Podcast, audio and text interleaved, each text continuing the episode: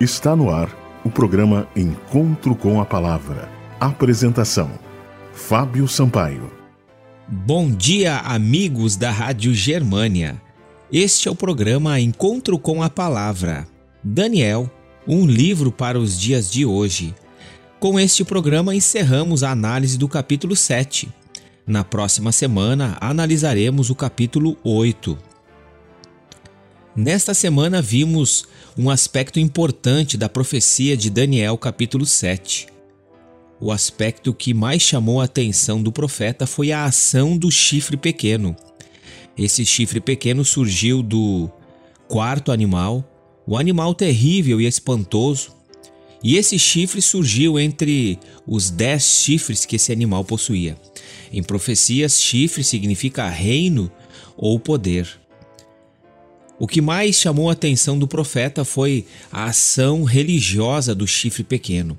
Identificamos o chifre pequeno como sendo Roma na sua fase religiosa. Vimos que este poder fez um ataque, um atentado contra os santos de Deus. A Igreja Romana perseguiu os cristãos por 1260 anos. Reconhecidamente, o Papa João Paulo II pediu desculpas pelos erros que a igreja cometeu no passado. No ano de 2000, considerado como o ano do jubileu para os católicos, ali publicamente, o Papa João Paulo II pediu desculpas pela Inquisição imposta pela Igreja Romana. Outro aspecto que chamou muito a atenção do profeta Daniel, em Daniel capítulo 7, foi o fato de que esse poder mudou a lei de Deus. Reconhecidamente, a Igreja Romana mudou a santa lei de Deus.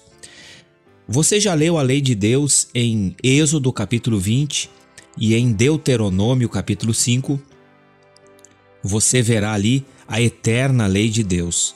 Apesar de que essa lei foi promulgada no Monte Sinai diante dos filhos de Israel, esta lei foi posta diante de toda a humanidade. Todos os seres humanos podem obedecer essa lei. Ela revela o caráter de Deus, a vontade de Deus para a humanidade. Esta lei é simples, objetiva e até uma criança pode entendê-la e lê-la. Em Êxodo capítulo 20, o primeiro mandamento diz: Eu sou o Senhor teu Deus que te tirei da terra do Egito e da escravidão. Primeiro mandamento: Não terás outros deuses diante de mim. Segundo mandamento: Não farás para ti imagem de escultura, nem semelhança alguma do que há em cima nos céus, nem embaixo na terra, nem nas águas debaixo da terra. Não as adorarás e nem lhe darás culto. O terceiro mandamento diz: Não tomarás o santo nome do Senhor teu Deus em vão.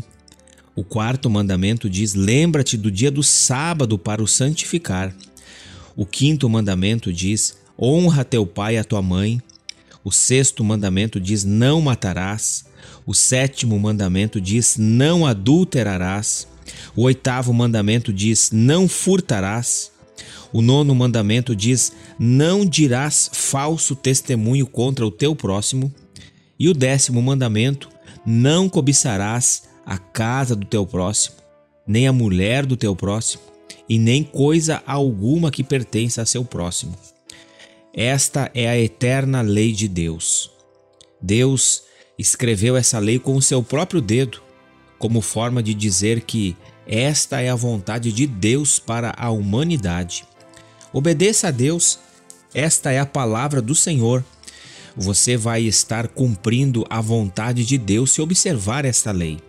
Abra sua Bíblia e leia por si mesmo o que Deus quer ensinar a você e ao seu coração e tome a decisão de obedecer a Cristo, pois melhor é obedecer a Deus do que aos homens.